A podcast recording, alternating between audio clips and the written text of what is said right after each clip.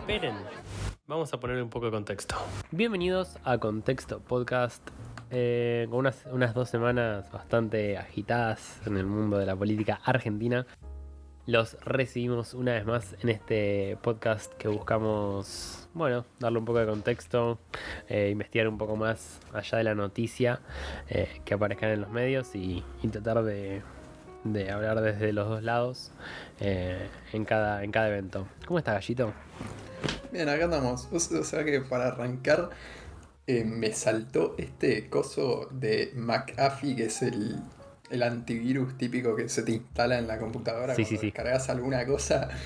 Y mi semana se resume con esto, que me acabo de dar cuenta que me hace una pregunta. ¿Quiere ir un paso por delante de las amenazas con una protección extra en sus búsquedas?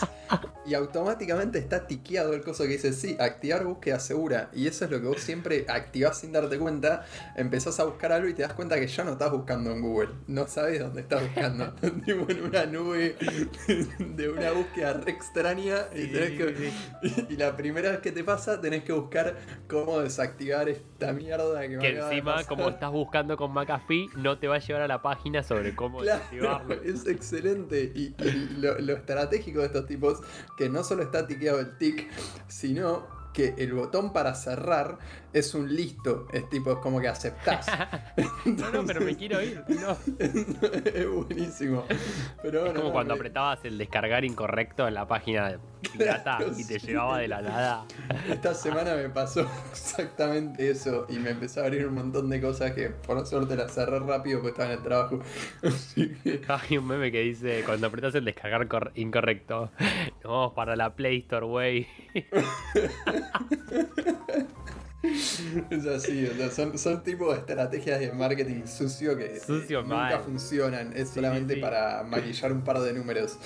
Es Este, pero, pero en líneas generales bien, porque bueno, semana, semana corta para, para todos, ¿no? Pero bueno, para los que tuvimos la suerte, eh, semana corta, así que vos cómo andas.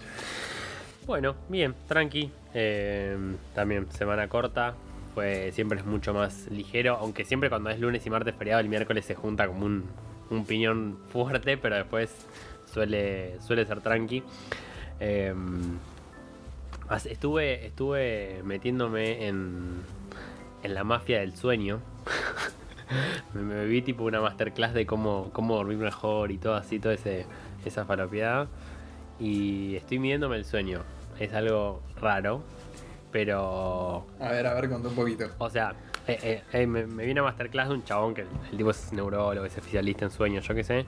Y bueno, obvio te muestra cómo dormir mal básicamente es tan grave como fumar o como tomar.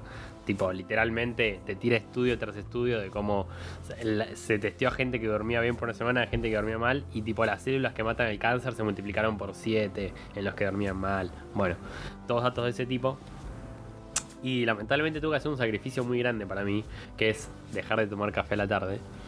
Eh, para, pa- sí, sí, para los que no saben, yo. o sea, sí, sí, sí, yo vivo eh, tomando café, es algo que me apasiona y me hace muy feliz.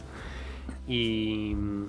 O sea, es muy loco esto. Para los que estén escuchando y tomen café, em, hay una enzima que ahora eh, me sale adenosina, pero es un nombre muy similar. Eh, a la- se va juntando adenosina alrededor del día. Eh, y cuando llega la noche, cuando uno se va a dormir, esas, enzimas se colocan en una parte de nuestro cerebro. Como ocupando un espacio que está siendo guardado para ellas. Esto hace, bueno, que se reduzca el estrés, que se reduzca la posibilidad de, un malestar cardíaco, etcétera, etcétera. ¿Qué es lo que pasa? Cuando vos tomas café, em, la cafeína toma ese lugar. Toma el espacio que estaba guardado para esa enzima, lo ocupa. Entonces, bueno, ese día, vamos a asumir que tomaste un café a las 7 de la tarde, llega la noche y te vas a dormir y sale la enzima tipo, ¿qué onda, güey? Vengo a ocupar mi lugar y no lo puedo ocupar porque está la cafeína ocupando ese lugar. Eh, ¿Qué es lo que pasa? Al otro día uno dirá, bueno, duermo un poquito más y listo. Bueno, no, se acumula la, la enzima. Entonces, cuanto uno más acumula eh, ese tipo de enzima, se vuelve en cierto punto dañina. Y uno piensa algo tan simple como cuántos miles de millones de personas en el mundo se toman un café a la tarde. ¿No? Y se van a dormir a las bueno. 12 de la noche. Yo me tomo tres por día, así que. Sí, sí, sí. Bueno, yo siento Igual que vos. No, no, y algo peor, Este, o sea, la, eh, el café y la gaseosa, o sea, tienen un efecto muy similar. eh, y el alcohol, son las tres como no Uy. que te ponen. Sí, sí, sí. Pero bueno. es Estoy tomando una birra en este momento. Chau, gallito, nos vemos. Este, creo, creo que la enzima de la que hablas puede ser la melatonina. Esa no me salía, Porque, bueno, yo, yo tengo problemas con el sueño hace muchos años. Eh, bueno, lamentablemente una manera de, de- de suplir mi- o de atacar mis problemas del sueño fue el clonazepam. O sea, este Bueno. recetado de clonazepam es muy normal en- que, que la gente que no le encuentra la solución al problema del sueño tome eso. Este, pero justamente se debe a la falta de melatonina. Totalmente. Bueno, y lo que decía también era que em, muchos de los em, pastillas así, tipo, que te, que te ofrecen la melatonina, digamos, para dormir, em, te dicen, no sé, tiene. eh, es un estudio que es terrible, porque mira, te dice, agarraron todos los, los empaques que te venden en las farmacias de, para dormir, ¿no? Y hicieron un cálculo a ver de cua- si decían la verdad o no en cuántos gramos de, de- de este, de este químico tenían dentro. Y dio que un, eh, que, que la variación de lo que dice la caja va de un 80% menos a lo que dice la caja a un 400% más. Es decir, que Ah, es, es, es muy farmacéutico el número. sí, sí, sí, o sea, es como que o no te hace una mierda y es puro placebo, o te hace pelota y te cuadriplica la dosis que en realidad vos deberías tomar. Em, y ojo, el tipo del tipo dice, si realmente lo necesitan, está perfecto que se tome y se tome con conciencia. Lo que dice siempre es, manejar el sueño es muy simple, dice. Tienen que mantener una rutina de dormir y despertarse más o menos a la misma hora todos los días, aunque sea sábado, domingo, lunes. Tienen que, si es posible, no tomar alcohol a la noche, etcétera, no tomar café a la tarde. em, y bueno, una dieta básica, digo, una dieta normal. Pero con mantener una rutina de sueño ya tu cuerpo se acostumbra, dice, y Bueno. logra un ciclo bueno. Déjame decirte que entonces no es tan simple, porque vivimos en No, una, bueno, cultura, bueno, en una obvio, obvio. sociedad donde todas las cosas que, están plantea- que estás planteando son, son muy difíciles de seguir más que nada porque romperían con, con muchos esquemas sociales, o sea, y con tu propia diversión. Obviamente hay gente que sale, no toma alcohol, qué sé yo, pero ya por el hecho de decir me duermo a la misma hora todos los días, lo veo muy complejo porque hay gente que normalmente labura los famosos trabajos de 9 a, a 18 o ese tipo de trabajos y el fin de semana si quiere hacer algo va a ser por la noche porque a las 19 está de nuevo en su casa, tal vez ahí quiere ir a entrenar, cena, sale, hace algo, vuelve y si no, no descansa. Entonces, eh, es como No, no, que lo, veo muy totalmente. complejo. Es, es un, es un ideal, digamos. El tipo lo que plantea es un ideal, no es un perfecto y que cada uno pueda acercarse lo más posible. Es como una dieta, ¿no? Una dieta uno intenta cumplirlo lo más que puede, pero bueno, muchas veces falla.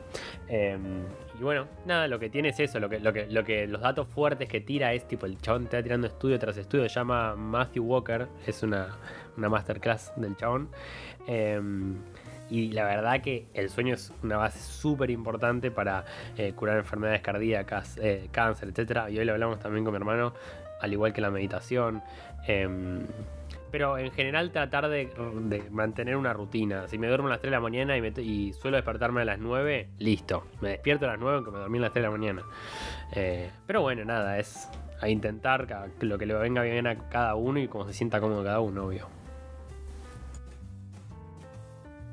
Sí, sí, yo, coincido. Eh, obviamente, igual el problema también de estas cosas es que, por ejemplo, eh, lo, que suple la, la melatonina, eh, lo que reemplaza, por decirlo así, que es de venta libre, justamente es melatonina pura, o como decís vos, a veces al 80%, otras veces al 400%, es de venta libre, por ejemplo. O sea, lo, lo que yo compro, que es clonazepam, está recetado por una persona que me hace un seguimiento de las cantidades, que me lo receta, que a veces me dice no, que en estos periodos no, que en estos periodos sí. En cambio, la melatonina es algo que vos vas a la farmacia y lo compras. Y de hecho, hace un tiempo eh, salió una nueva. Hay una marca que no, no la voy a mencionar, pero que es la más famosa. Que, Sí, que es una que ovejita. justamente una. es- y es una parte del nombre de la melatonina. Sí. Este, y, y ahora sacaron una nueva que es más fuerte encima. Y encima, otra cosa que te dicen, hablando, de- estoy diciendo mucho enzimas, y, y justamente estamos hablando de enzimas. Pero otra cosa que te dicen es que vos eso lo tenés que tomar seguido. O sea, la melatonina, en este caso, es un suplemento, no, no es como una droga. Al ser una enzima, vos la tenés que tomar durante un periodo para que supuestamente te acomode el sueño. Y la gente lo toma mal porque lo toma eh, cuando siente que mañana eh, va a estar nervioso, no va a dormir bien o viene dos días sin dormir y lo toma o lo que sea. Y la gracia de eso es tomarlo 5 o 7 días, recuperar el orden del sueño y dejar de tomarlo. Y de hecho, o sea, uno abre el prospecto de eso y te dice que se toma así, no es que estoy hablando por hablar, porque yo empecé por ese camino y después terminé en algo más fuerte, porque eso a mí en particular no me hacía efecto, porque no podía eh, encontrarme con los horarios de sueño justamente por cuestiones sociales y laborales. Y yo sí necesitaba algo que realmente un día para el otro me haga dormirme. Pero en este caso, las personas que pueden ordenarse, pero por alguna razón, sea ansiolítico o lo que sea, no están logrando conseguir el sueño, tiene que saber que cuando compran estas eh, drogas o enzimas de venta libre, lean bien el prospecto y lean bien cómo se toman porque no es la tomo solo para esta noche, no, es un suplemento como si vos estuvieras tomando una proteína o lo por el estilo, lo tenés que tomar por un determinado periodo y después cortarlo si ya balanceaste el sueño. No, no, no, y obvio, primero de todo, siempre que uno tenga una duda, ir al médico, nunca comprar porque sí, ir y y medicarse. Eso ya se sabe hace rato, no es un Ibupirac, chicos. O sea, la, la sobreproducción y sobrecreación de melatonina produce realmente problemas cardíacos, produce problemas graves en el cuerpo. Entonces, tomar porque sí, porque, ah, no, me recomendó la tía Mari y me dijo que no. No, no, anda. Primero todo, intentar algo así, ¿no? Generar una rutina, intentar comer mejor, intentar no escabear todos los días, intentar tener como una vida dentro de todo saludable. Si ves que no funciona, anda a un médico y que él te lo recomiende. Em, pero bueno, sí, nada, le empecé a meter eso y, le fallé a mi Pepe Mujica. Yo, tengo una religión, que es la religión Pepe Mujica, em, que está en contra del consumismo. Y le fallé porque me compré un relojito, así que te mide el sueño, los pálpitos y todo eso. Em, los pálpitos, dije, los, el ritmo cardíaco, digamos súper barato, súper económico y me siento bien porque creo que es de las primeras cosas que compro y realmente tiene un uso y no lo compré por, por nada, por una propaganda o por algo, por comprar, digamos. Em, así que nada, eso, mm, probando esto y qué onda para mejorar mi sueño. Pero, mezclando, mezclando los temas, hubo alguien en la política que, de nuestro país que se, se fue al sueño eterno, ¿no? Carlos Saúl. Ay, Carlos Saúl trajo semejante, semejante em, caos en la sociedad de crítica, de aplauso, de todo. Yo solo quisiera arrancar el tema con una pequeña anécdota y es que lo encajonaron a Carlos acá a dos cuadras de mi casa. Eh, hay una sucursal de Jardín de Paz. Y fue como, pasó algo muy tétrico. Tipo, llegó y, y de la nada cuando lo encajonan, yo qué sé, se lo llevan en, la, en esa como mini ambulancia, no sé cómo se llama. Eh, y se largó a llover. Y iba lento y pasaban las motos y tipo todo un caos. Y había gente que lo aplaudía. Y había gente que gritaba, qué vergüenza, cómo aplauden este hijo de puta. Decían, no, no puedo creer. Y fue tipo todo tan tétrico del cajón ahí y todos tipo aplaudiendo, llorando, gritando, puteando. Tipo, me sentí en Argentina. bueno, yo creo que es hablar, te juro que de, Menem en particular, o de Carlos Saúl, por la duda no vamos a repetir su apellido. este. Es un personaje tan particular en la historia argentina que, podría hablar más de él, creo que de Maradona. Eh, a pesar de que a mí me gusta tanto el fútbol. Porque creo que justamente eh, esta persona fue el reflejo de, más o menos el, sentimiento que la gente llegó a tener por, por Maradona, por ser este ser imperfecto que reflejaba la perfección al argentino, pero dentro de la política, como el argentino político imperfecto. O sea, si, si, si, si nos ponemos a pensar, es, es un tipo que es a ver, el otro día. Eh, no te este rías, no te rías. Eh, eh, no, no, no, no me voy a reír. El otro día este diario eh, puso un título que antes de, que yo llegara a este título, lo había pensado cuando murió Menem. Y acabo de repetir el apellido. Lo había pensado cuando murió, que es el peronista más peronista de los peronistas. O sea, Sí, sí, sí. pero sí. es. es, eh, y, y este es un, un diario bien de derecha y de un grupo en particular. y- pero este título es perfecto porque ni siquiera es criticando al, al peronismo ni criticando a Carlos Saúl. Es, es una cuestión de que es así. Porque el peronismo muchas veces. Muchas veces no, el peronismo siempre. Es también esta mística particular. Como se genera con Maradona, que se genera con Perón. Y, Carlos llega por el peronismo, se mantiene en el peronismo. De, hecho, en la última lista, eh, estuvo en la última lista presidencial. O sea, Carlos llega de nuevo a un poder político, un cargo político, gracias a estar en la lista, en la lista de frente de todos. O sea, es frente de todos. Ya me, ya me olvidé cuál era, porque le cambian los nombres a esta cosa. Sí, Sí, frente sí, de sí, todos. PJ. PJ. El P- sí, pero el PJ. Este. Es muy particular, pues es un tipo que en su filosofía es todo. eh, en su filosofía no, en sus acciones es todo un intento de super mega derecha masiva, pero al mismo tiempo decir yo los quiero a ustedes, pero yo necesito gastar 13 billones de dólares en un puente Uruguay. ¿Entendés? Yo los quiero a ustedes, pero yo necesito abrir un aeropuerto en el medio del río de la Plata como hay en Tokio y me voy a traer ingenieros, que literalmente lo hizo, de Japón para ver si abrimos este aeropuerto y los ingenieros me van a decir por qué vas a abrir un aeropuerto en el río de la Plata si es el lugar de donde sacas agua potable y tenés el sector de Seiza que es gigante para seguir expandiendo el aeropuerto. Entonces esta figura tan particular que no te podés cansar de hablar y hay cada anécdota de esta persona que es, es, o sea, es interminable. Eh, o, o sea, literalmente eso. Es para mí top 3 políticos de la Argentina que, que van a quedar en la historia, que son que tienen altibajos enormes. No sé, yo pienso, por ejemplo, en el, en el, en el gobierno pasado, y, yo siempre lo que digo es que, por ejemplo, en el caso de Mauricio, el peor castigo que va a tener es no ser recordado. O sea, porque uno puede ser recordado por odio o por amor, pero puede ser recordado en, en general. Y, y yo siento que, que, bueno, mm, Saúl es top 3 políticos más recordados, ya sea por lo bueno o por lo malo. Porque, o sea, yo tengo acá anotado un- un- algunas cosas que hizo, logros y no logros. Y, y viste, decís extremos, extremos. Porque el tipo, por ejemplo, logró una inflación cero, cero, entre 1996 y 1999. Pero abajo tengo escrito hizo una, o sea, hizo no, perdón, me retracto, ¿no? Pero sufrió un atentado en la embajada de Israel con 22 muertos, donde está totalmente involucrado él, donde hay literalmente un- una llamada grabada donde dice que donde se comunica él con eh, el encargado de, de la embajada argentina allá en Israel, diciendo que tienen que hablar para tener un discurso común y que no se pisen. O sea, tienen eh, tan altibajos es, eh, es Menem. Y, y ¿sabes qué? Es es, el, es el estereotipo del político, porque es eh, un, un mandato bueno, entre comillas, un mandato malo. Eh, me, me, chichoneo con el partido peronista, pero juego con la derecha.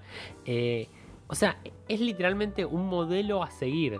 Yo creo que fue o sea, considero que los últimos líderes políticos vienen Néstor y él, y para mí él mucho más que Néstor. Y es eso, eh, o sea, fue un líder político desde todos los aspectos, desde que si vos preguntás a cualquier joven nuestro, que nosotros ni lo vivimos, ¿no? Porque me, da gracia que en Twitter había un montón de pendejos de nuestra edad defendiéndolo a muerte y ni lo vivimos, pero bueno. Eh, y lo, lo- al único que vamos a conocer antes del 2000 es a él.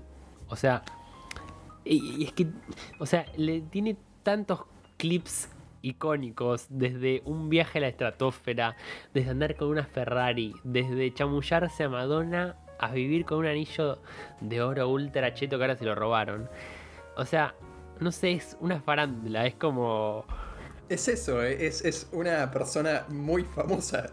Es que no hay manera de explicarlo. Es una persona muy famosa. Es, no, o sea, es que haga lo que haga, choque el país o no, es como la gente quiere saber qué hace Carlos Saúl hoy. Tipo, no, no hay otra manera de describirlo. Este, y, ahí, yo creo que me estoy riendo porque esto es fantástico. La mejor anécdota para mí de Carlos Saúl es que en el quilombo que estaba el país en ese momento, agarró y se sentó con uno de los personajes más importantes de la empresa de economía más importante de Argentina en ese momento, que era Bunheim Born, y lo trajo para ser ministro de Economía. El país por una semana se calmó de una manera fantástica trajo uno de los tipos con más poder en el campo argentino, que en ese momento éramos un país mucho más agropecuario que ahora todavía. Con todo el quilombo que había en el campo, sentó a un tipo de ellos y le dijo, vos ahora sos ministro de Economía. Entonces calmó a todo el país. Un momento, un país que era un quilombo, esa semana fue de la nada paz. ¿Qué le pasó al tipo? A la semana tuvo un paro cardíaco y se murió. No. el eh. ministro de Economía tuvo un paro cardíaco y se murió. es fantástico. Miguel Ángel Roy, si querés puedes buscarlo. O sea, era. Eh, fue ministro de Economía y era uno de los eh, CEOs, si mal no me equivoco, de Bunham Born. En ese momento Bunham Born era, era un grupo financiero, económico, pero gigante. O sea, era por escándalo el grupo económico más importante de Argentina. Eh, creo que después terminó eh, siendo eh, la empresa Molinos Río, de la Plata, no sé cómo terminó bien el tema, pero en ese momento eran ellos y el campo. Y lo sentó al tipo y le dijo, mira, te doy las riendas del país, hagan lo que ustedes quieran hacer, así calmamos este quilombo con el campo. Una semana duró y el tipo se murió. O sea, eso para mí resume. Y, fue al comienzo del mandato, entonces es fantástico.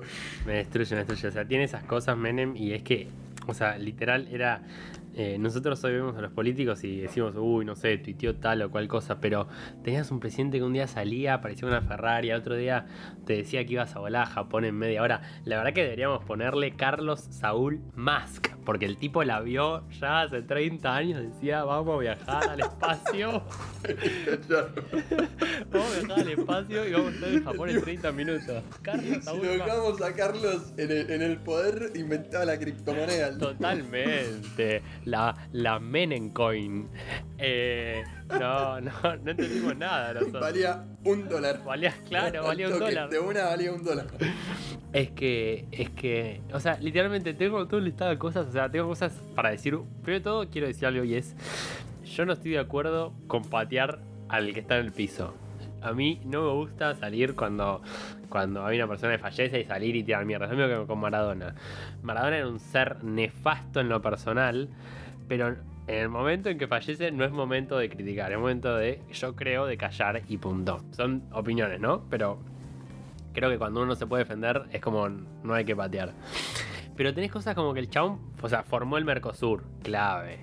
Eh, o sea, crecía el PBI a tasa china, o sea, generó un montón de cosas muy buenas, pero también, o sea, atentado, Río Tercero, o sea, voló por, por los aires casi que por él, o sea, casi que él prendió la, la, TNT, o sea, literalmente si tuviera una empresa Menem sería Acme de las cosas que hacía de, de las medidas que tomaba eran todo tan extremo que bueno, llegó a cuatro años muy buenos y a cuatro años muy malos. Em, o sea, eh, creo que, que, el principal problema que tuvo fue, y ahorita hace poco lo explicaban también gente como Cabal, etcétera, fue mantener un sistema ¿no? De económico, que es también lo que le pasó en general a Cristina, es mantener un sistema por mucho tiempo sin tener esta flexibilidad de cambio que tanto nos cuesta a Argentina. Es más, lo puedes ver, la cuarentena es lo mismo. El político argentino no puede cambiar. Le cuesta mucho flexibilizarse al cambio, al día a día, que es algo que en Argentina tiene que pasar, porque Argentina no es un país estable y cambia todo el tiempo.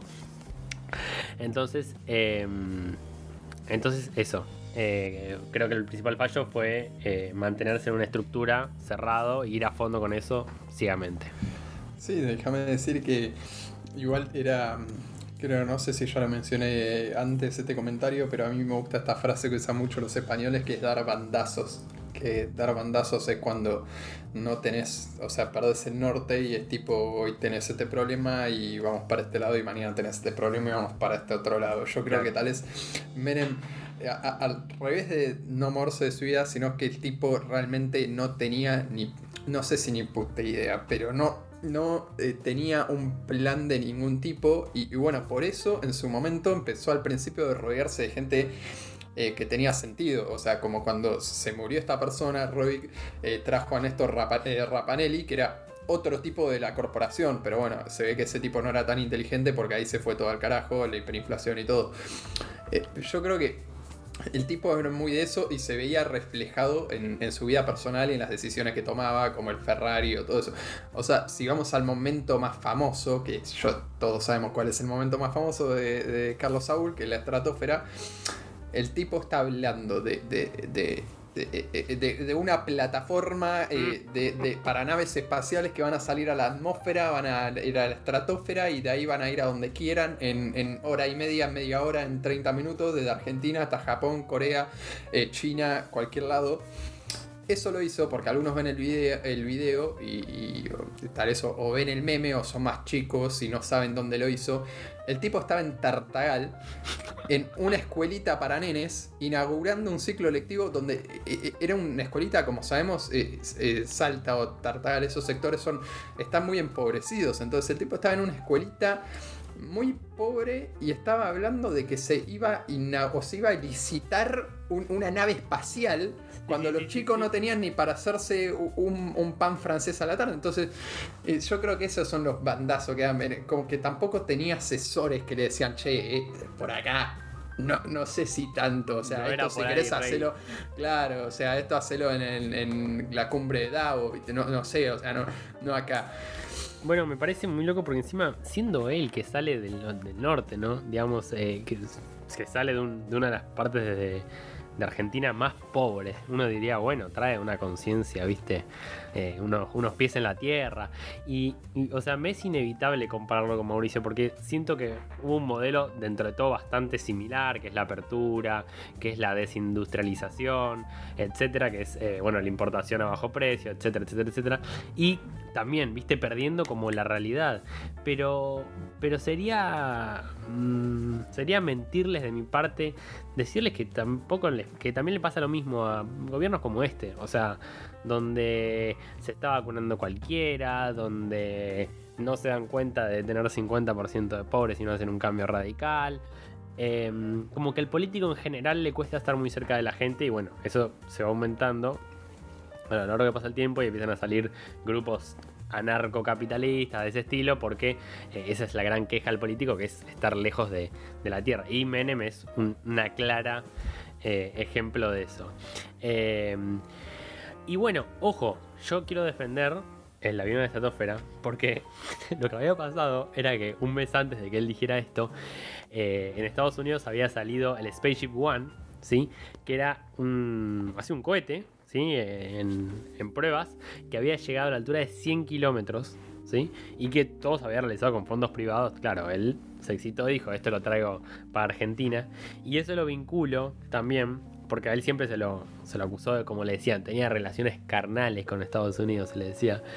Y, y hay una imagen de una revista eh, muy famosa que mostraba un mapa en el mundo de quienes habían ayudado eh, en un conflicto que había entre en Israel y en el Medio Oriente, etcétera, y con Estados Unidos, porque no nos olvidemos que Israel es hijo de Estados Unidos, eh, y aparecía el mapa todo en blanco, aparecía en azul Israel, en azul Estados Unidos y en azul abajo una puntita que era Argentina.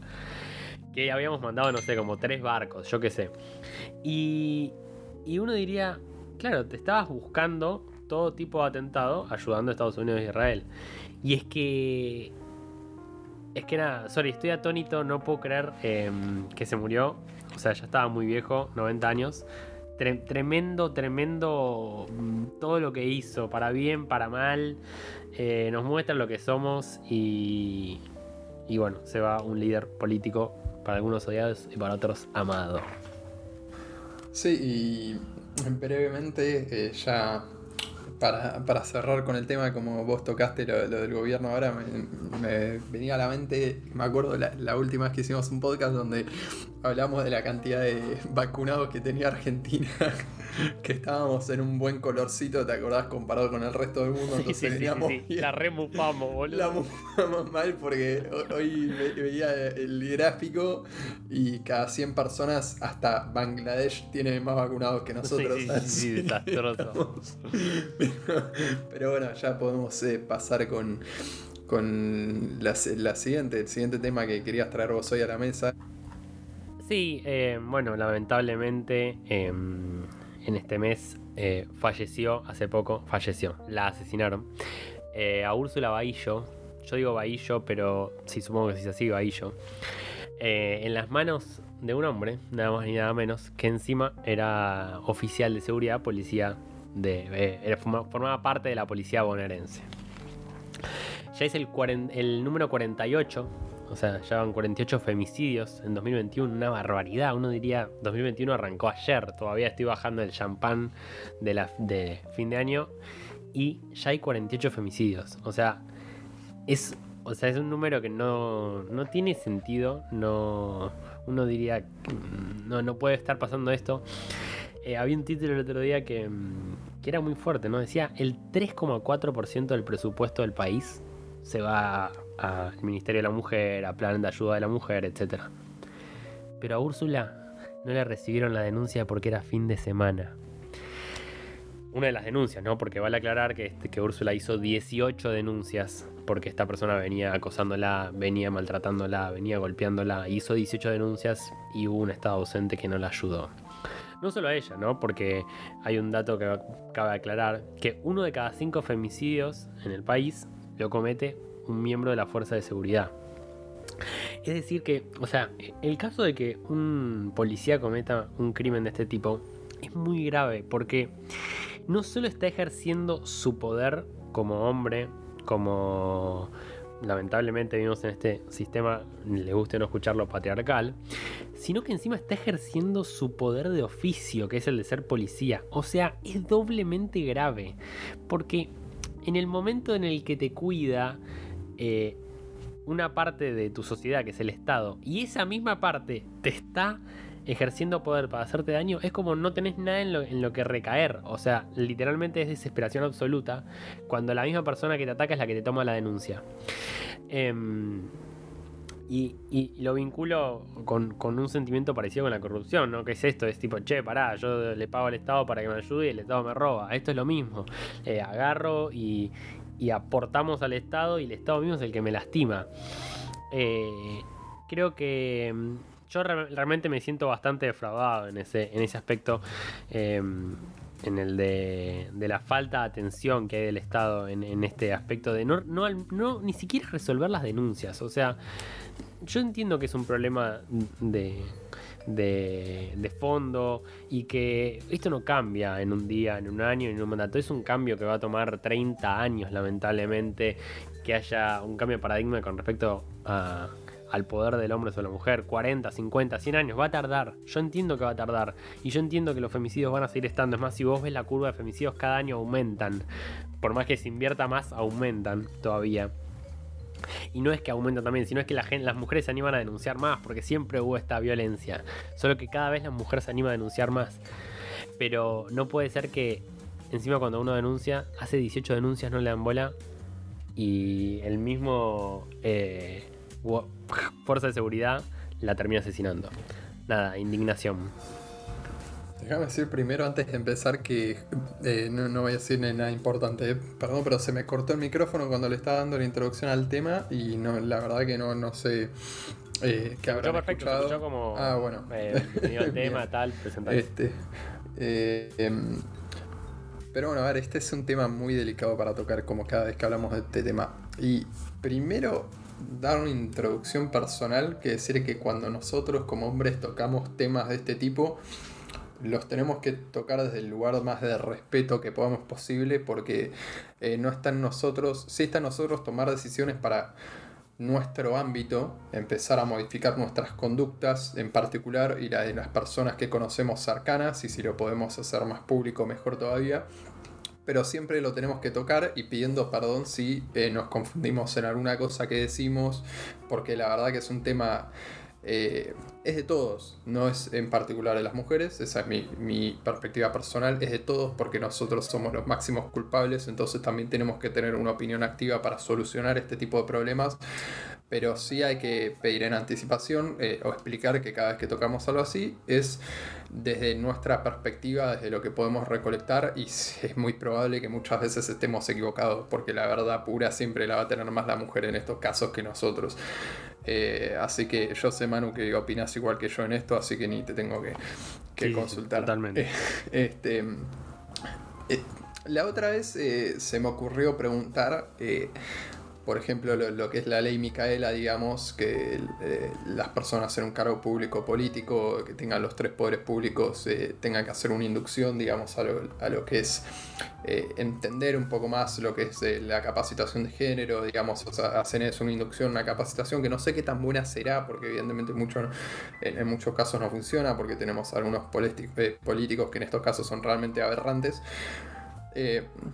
Pero hay, una pregunta importante para hacernos que es eh, qué es más importante, si hacer este tipo de leyes para los medios, eh, para los organismos públicos, eh, para la fuerza pública en este caso, por ejemplo, con este particular, si nosotros estamos todos en caliente, decimos, che, no puede ser que las fuerzas públicas no tengan el conocimiento necesario para, para actuar en este tipo de situaciones.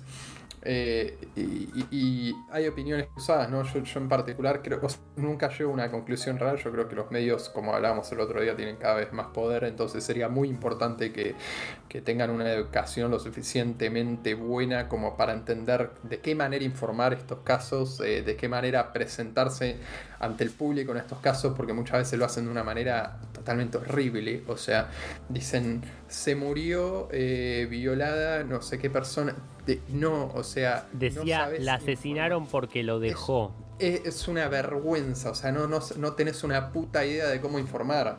Entonces, eh, primero por ese lado, porque si todos los medios están alineados en cómo informar este tipo de cosas, ya desde ahí, desde el vamos, estamos capacitando a las personas que lo ven para entender eh, eh, la realidad en la que este, está el país, la realidad de las mujeres en este país, o sea, la realidad de los que viven en este país. O sea, ah, yo no puedo concebir como un hombre cómo es esto de salir a la calle de noche y tener miedo de, de, todo. O sea, no, no, no, lo quiero decir porque es muy crudo, pero no, no, lo puedo concebir porque yo no lo viví. Entonces se te pone la piel de gallina y te da bronca, te enoja perdón, eh, pero es, es, o sea, te, deja sin palabras realmente. Eh, te, deja sin palabras. O sea, te da bronca y también te da bronca el, la, muchas veces en los hombres esta cosa de, em, de tirar abajo, primero todo el movimiento feminista, que pueden criticarle lo que quieran, pero están lejos de estar hasta los talones de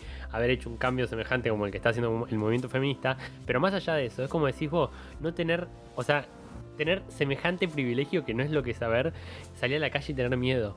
Ay, no, sí, tengo miedo que me roben. No, no, vos tenés miedo que te roben, perfecto. La mujer tiene miedo que le roben, que la violen, que la maten, que la secuestren, que aparezca en una bolsa, que aparezcan enterrada. O sea, es una locura, es así de crudo, pero es literalmente así. Vos le preguntás a una mujer eh, de qué tiene miedo cuando sale a la calle y te va a mencionar todas esas cosas. Y no es mentira, porque, o sea, es Perdón. no, no, no, es que Realmente es eh, porque uno lo piensa, ponele, y, te toca más cuando, cuando pensás en, Yo, por ejemplo, tengo una hermana, entonces lo pienso en, ella y tengo. tenemos, nosotros dos tenemos la suerte de ser personas muy abiertas en su opinión y por suerte eh, no hemos sido. No, hemos crecido. sí hemos crecido dentro de esos ambientes, pero no hemos eh, tomado. Absorbido tanto Exactamente, no hemos tomado ese rol en particular que le enseñan al hombre argentino que tiene que ser.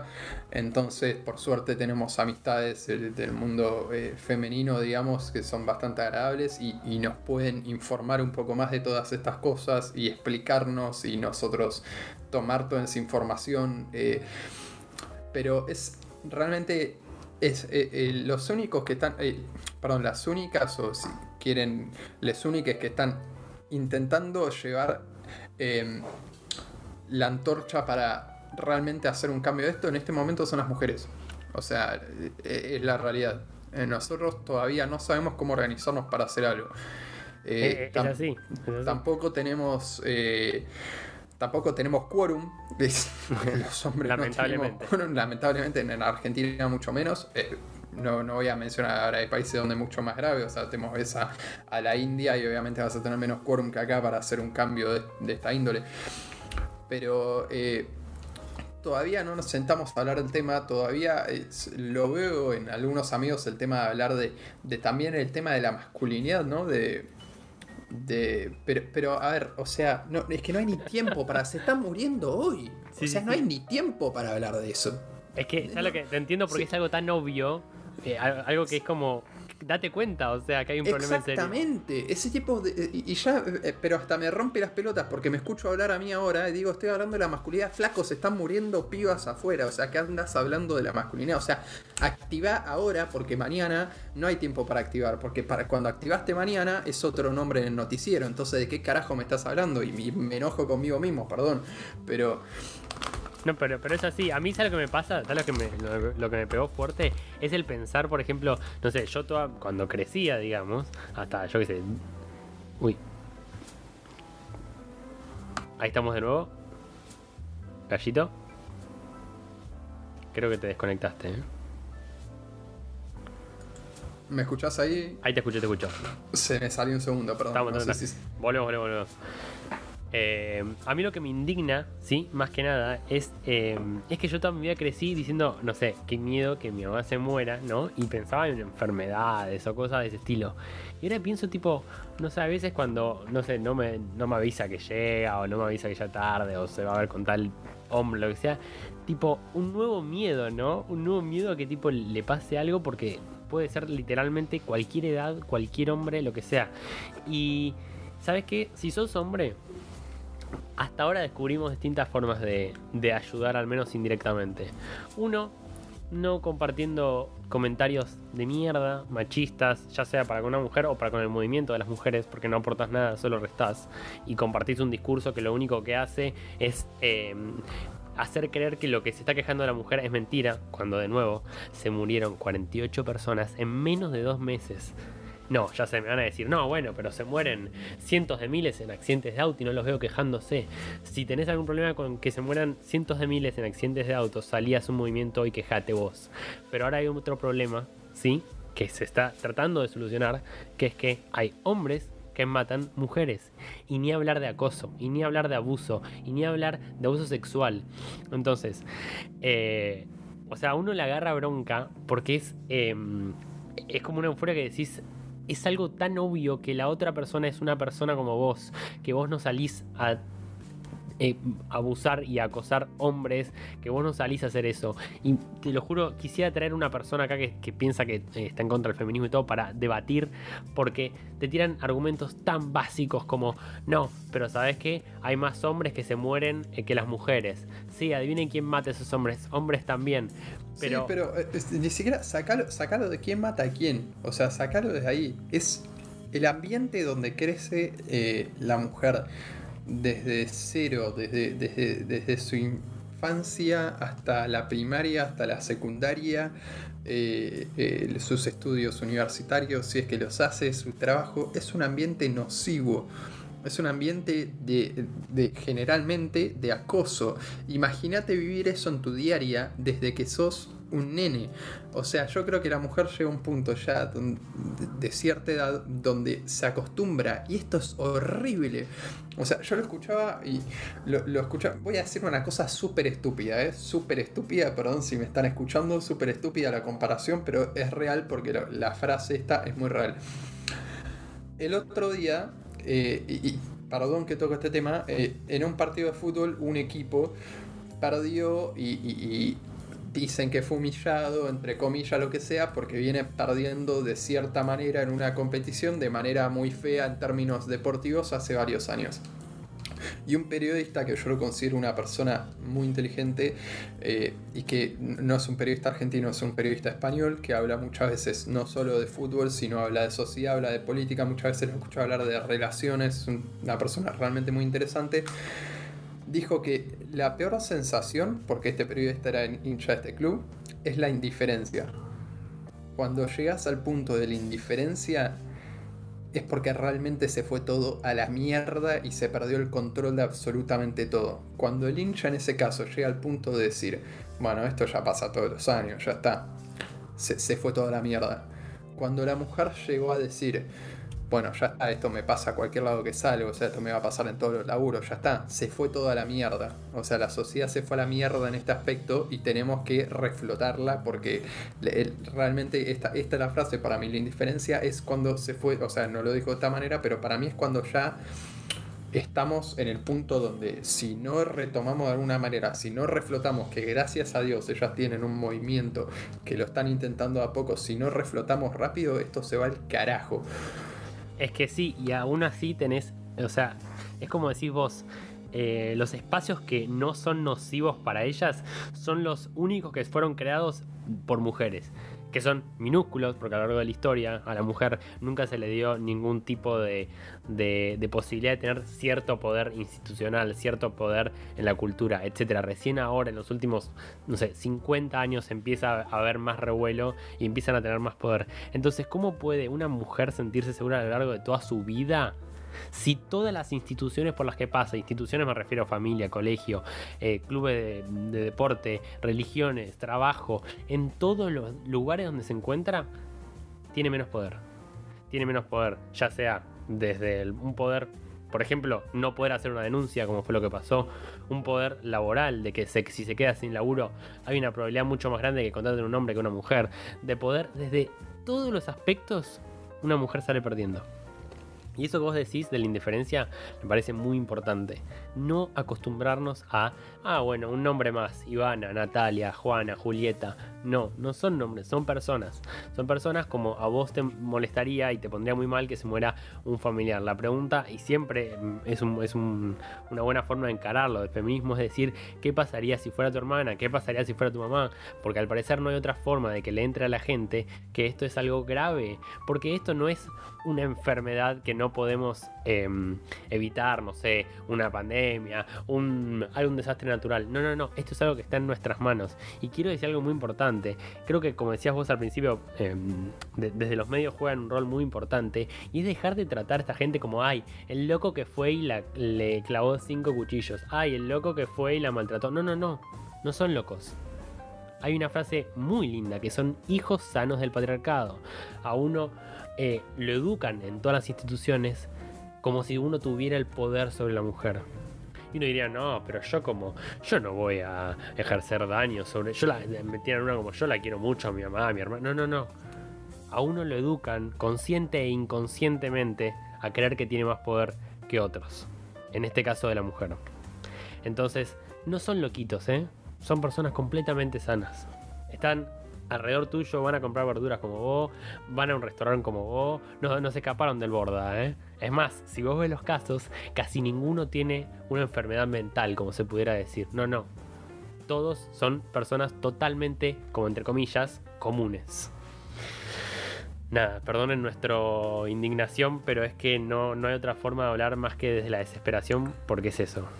Es que es la, única manera porque en, un programa así donde hablamos un poco de interés general, un poco de política, un poco de sociedad, hablamos un poquito de todo, nosotros somos los jóvenes que podemos llevar la bandera para eh, empezar a introducir estos temas realmente en la conversación mediática. A pesar de que hoy tengamos, no sé, 15, 20 seguidores, no importa, a largo plazo uno hace programas, siempre apunta al crecimiento y a que más gente lo escuche. Pero nosotros tenemos que llevar la vara para traer estos temas a la mesa y que no queden ahí pasados como una crónica, como murió Úrsula, como ponen los hijos de perdón, eh, pero que no quede como un, título nada más y que realmente es echarle el tema. Y la mataron a Úrsula no porque lo dejó, no porque fue vestida así, no porque estuvo con otra persona. No hay ninguna razón para matar a otra persona. Punto. Se acaba el tema ahí. No, no tienen la culpa por ir a tal hora, de tal forma. No hay culpa. La mató porque es un femicida. Punto. Se acabó ahí.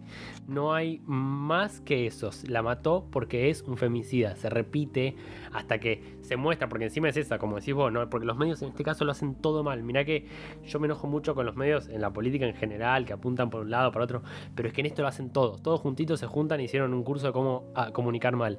Porque encima le tapan la cara al al acusado, se muestra. Uy, por Dios, ¿cómo, detesto eso? Me parece nefasto, pero nefasto. Eh, eh, pero pará, yo sé que acá tiene que haber algo legal por lo cual no lo pueden hacer. Sí, sí, porque si esta persona por alguna razón que no, Sale no va a pasar. inocente. Exactamente. Sí, sí, sí, sí. Sabes el quilombo que se come el. Entonces, ¿sabes qué? Listo, no muestres a ninguno de los dos. Así corta. sí. No podés Sí, sí. mostrarme como, mirá, a esta la mataron y este no importa quién es, ¿no? Importa que, eh, mirá, la que como mataron. cuando, cuando, cuando no hay noticias, como Claro. pasaba casualmente muchas veces igual en, en el gobierno de Mauricio. cuando no hay noticias, te cuentan de, que entraron a una casa y robaron en Verazate y muchas veces te muestran la parte de afuera de la casa. Y habla algún vecino y que quiere hablar y que quiere mostrar su cara. Y después artículos de opinión y gente que opina, punto. Se terminó. Y creo que para ir cerrando el tema, más que nada eso, o sea, no, no creamos que no somos parte del cambio, todos somos parte del cambio. Hay eh, conceptos que pueden investigar como micromachismos, como cositas del día a día que uno puede ir cambiando, porque el humano es relato, el humano es hábitos. Nosotros nos acostumbramos a distintos hábitos y esos hábitos nos acompañan toda la vida. Si acompañamos hábitos que estén acompañados de la empatía, del respeto, de que todos somos iguales en, términos de, de respetar al otro, entonces de a poquito, cambiando chistes, cambiando frases, cambiando tratos, vamos a hacer un cambio a largo plazo y muy grande. Y yo no me voy a cansar de hacer esos cambios. Bueno, Gallito, ¿algo más que agregar? No, Largo no, e no, intenso este. Esto- Un cierre. ¿Por qué? ¿Cuánto, cuánto llevamos? 50. No, está perfecto. Está bien, está bien, está bien. Este. eh, ya hiciste un cierre perfecto, así que nada, nada más para decir. Bueno, nos vemos en unas dos semanitas. Eh, espero que mediten después de, esta, de este podcast que fue bastante, bastante intenso y bueno, que tengan dos lindas semanas y siempre, siempre respetando al otro. Nos vemos.